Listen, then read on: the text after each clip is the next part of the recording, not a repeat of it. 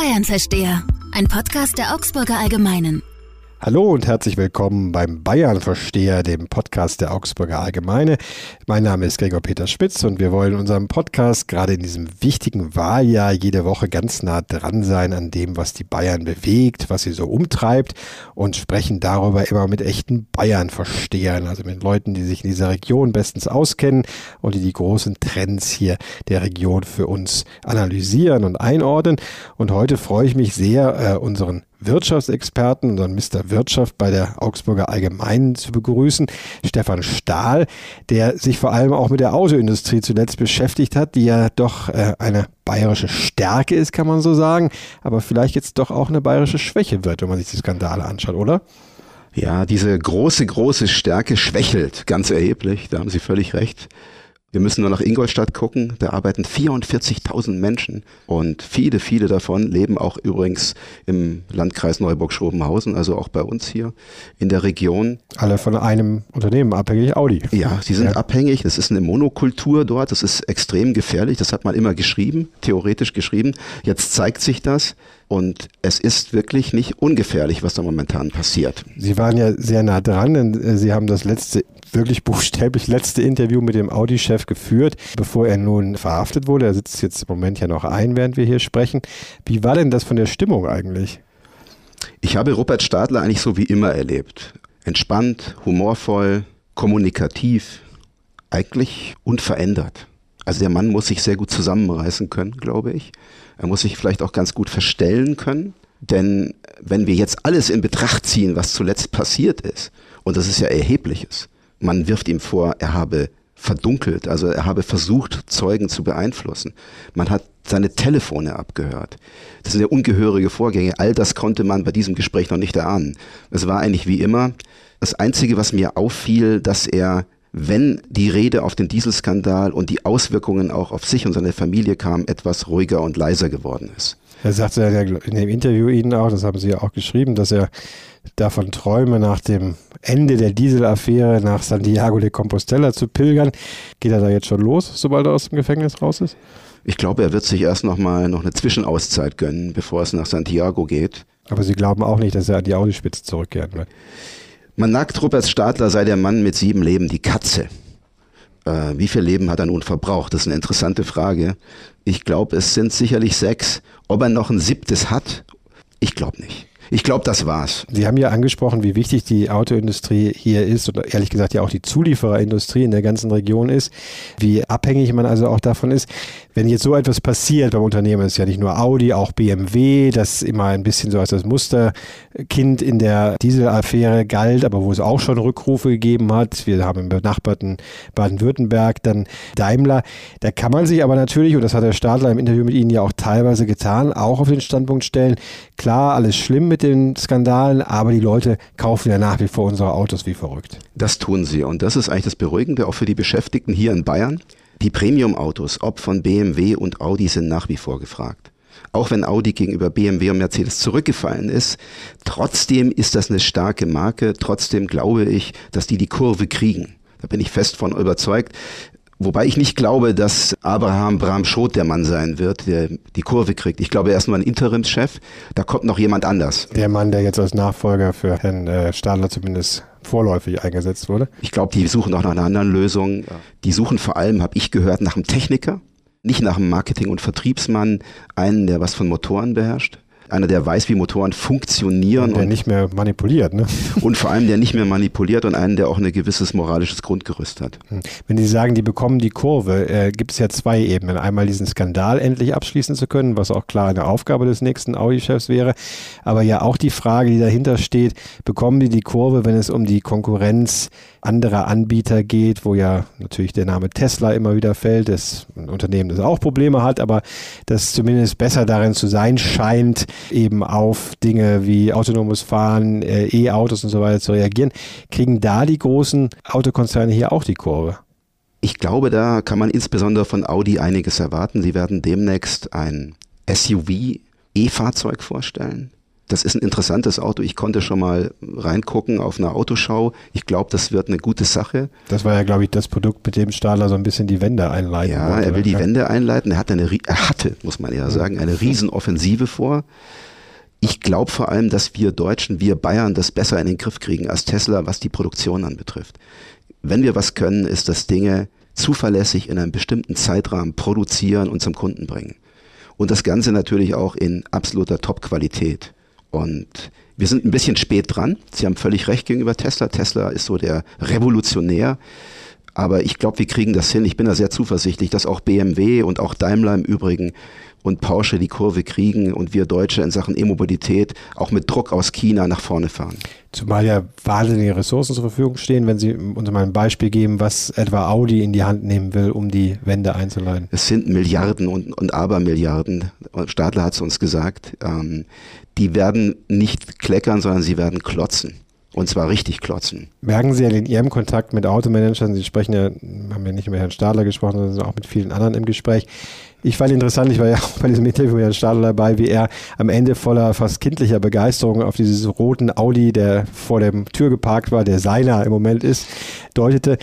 Äh, Haben Sie da manchmal das Gefühl, dass die Automanager vielleicht noch sehr in das alte Produkt verliebt sind, dass es ihnen schwerfällt, von diesem ja in der Tat noch funktionierenden Geschäftsmodell Abschied zu nehmen? Ja, glaube ich schon. Das traf vor allem auf die Zeit vor vier, fünf Jahren zurück. Aber es hat sich einiges getan.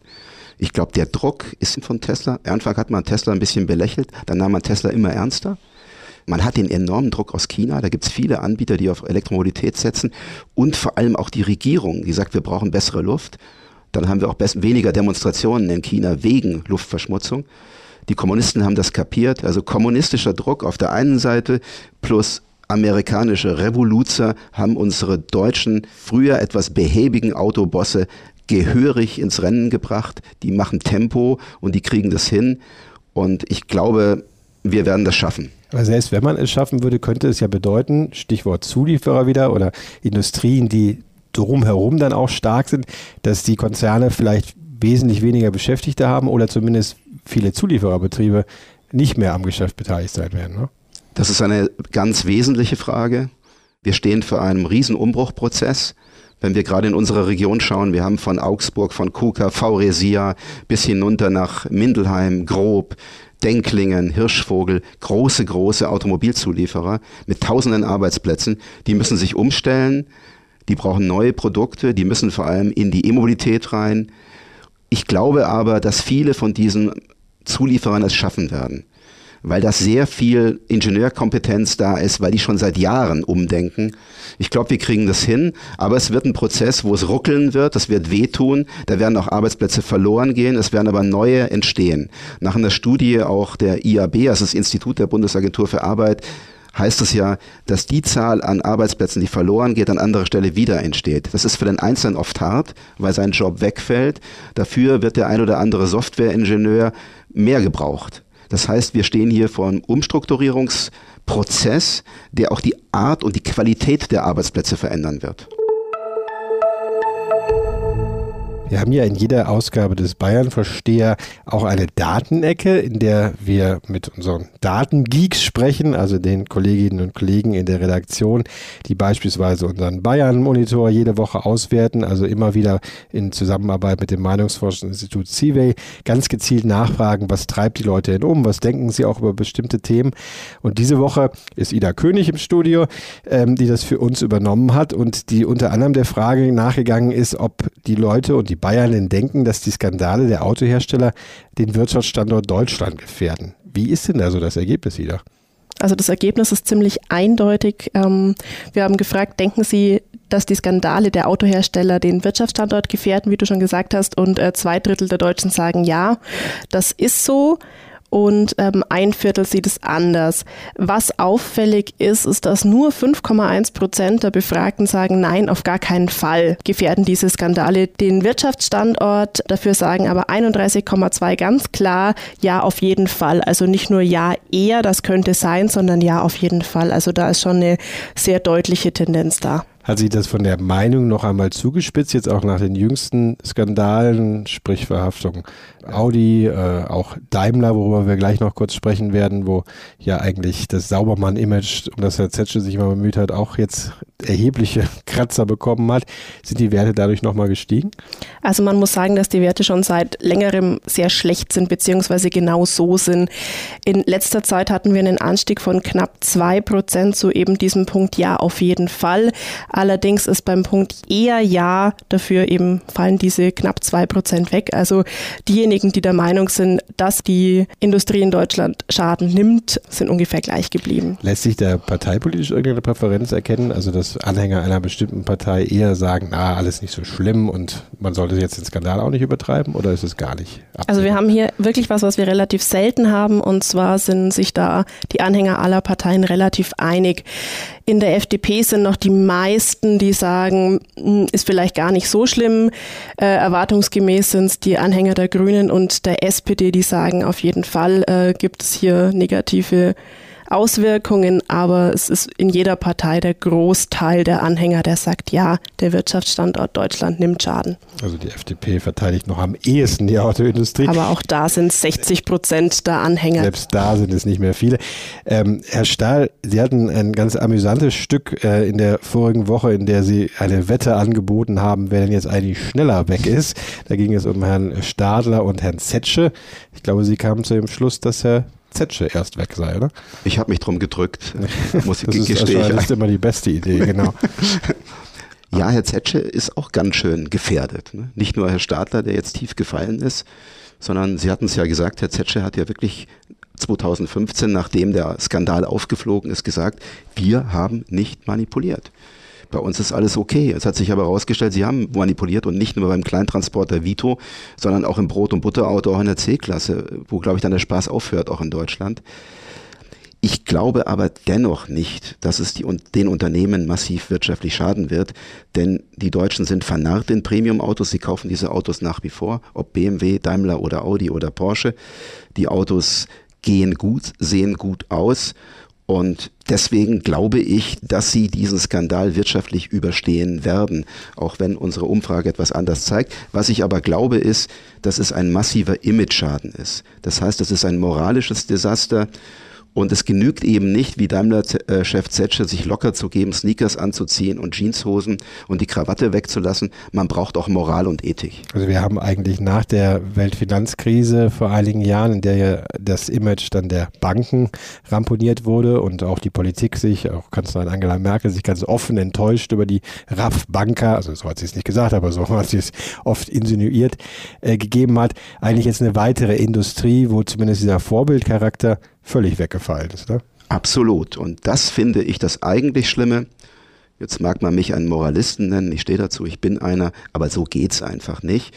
Mir hat der Autoexperte und langjährige Branchenkenner Jürgen Pieper vom Bankhaus Metzler gesagt, ihn erinnere das alles, wie Sie sagten, an die Bankindustrie vor 15 Jahren, als die glaubten, sie könnten sozusagen wie Jesus über die Wasseroberfläche gehen.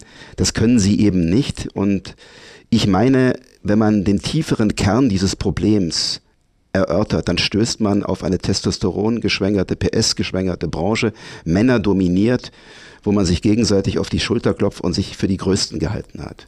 Das ist eher ein Problem der Managementkultur. Ja, ich sehe das als Managementproblem. Ähm, es fehlen auch die Instanzen oder es fehlten die Instanzen in diesen Unternehmen, wo man mal sagen kann, da läuft was falsch. Achtung, ähm, da gibt es Manipulation, das können wir nicht machen. Das haben ja auch die Skandale bei Siemens, bei der Deutschen Bahn, äh, bei MAN gezeigt. Man braucht eine Kultur, wo sich Mitarbeiter trauen, sich zu beschweren, aufzustehen, auch gegen ihre Chefs und zu sagen, so geht das nicht weiter. Also wenn ich Sie richtig verstanden habe, bräuchte eigentlich die Autoindustrie, um wieder richtigen Kompass zu bekommen, eine Frau an der Spitze, die mit dem Fahrrad zur Arbeit kommt. Das ist nicht ganz verkehrt. Aber auf alle Fälle mehr Frauen. Also das halte ich auf alle Fälle für richtig diese äh, männerdominierte Branche muss aufgebrochen werden. Es gibt ja auch viele Frauen, die die Autos fahren. Und ich glaube, es ist meine These, wenn es in diesen Zirkeln, die man auf Automobilshows und bei Pressekonferenzen leidlich beobachten konnte, ein paar mehr Frauen gegeben hätte, wäre es vielleicht nicht gar so schlimm gekommen. Weil Frauen dann doch mal sagen, hör mal zu, so geht das nicht. Und äh, Männer dann doch eher dazu neigen, komm, lass uns das durchziehen. Jetzt sind wir bei einem überraschend feministischen Abschluss gekommen und wir sind eigentlich, haben eigentlich begonnen damit, die Autoindustrie zu analysieren. Aber herzlichen Dank für diese sehr klaren Worte und für Ihre Einschätzung. Ja, wieder eine spannende Ausgabe des Bayern-Versteher, in dem es um die Frage ging, ob das Autoland abgebrannt ist, äh, wie es Bayerns Kernindustrie geht und wie es mit ihr weitergeht. Wir kommen zu dem Schluss auf jeden Fall mehr Frauen, vielleicht auch welche, die mit dem Fahrrad zur Arbeit kommen und nicht mehr ganz sich so im PS-Rausch ergehen. Haben aber auch, wenn ich zusammenfassen darf, eigentlich eine eher optimistische Grundannahme, dass zumindest diese Kernindustrie nicht verschwinden wird in unserem Land, dass sie sich erneuern wird, aber dass auch viele neue Jobs dabei entstehen werden. Ihnen ganz herzlichen Dank für Ihr Zuhören, an unseren Experten Stefan Stahl für die Einschätzung, an die Datenexpertin Ida König und die Aufnahmeleiterin auch, die also sichergestellt hat, dass wir alles bis zum Ende hören. Und wir freuen uns auf Sie nächste Woche wieder im Bayern-Versteher.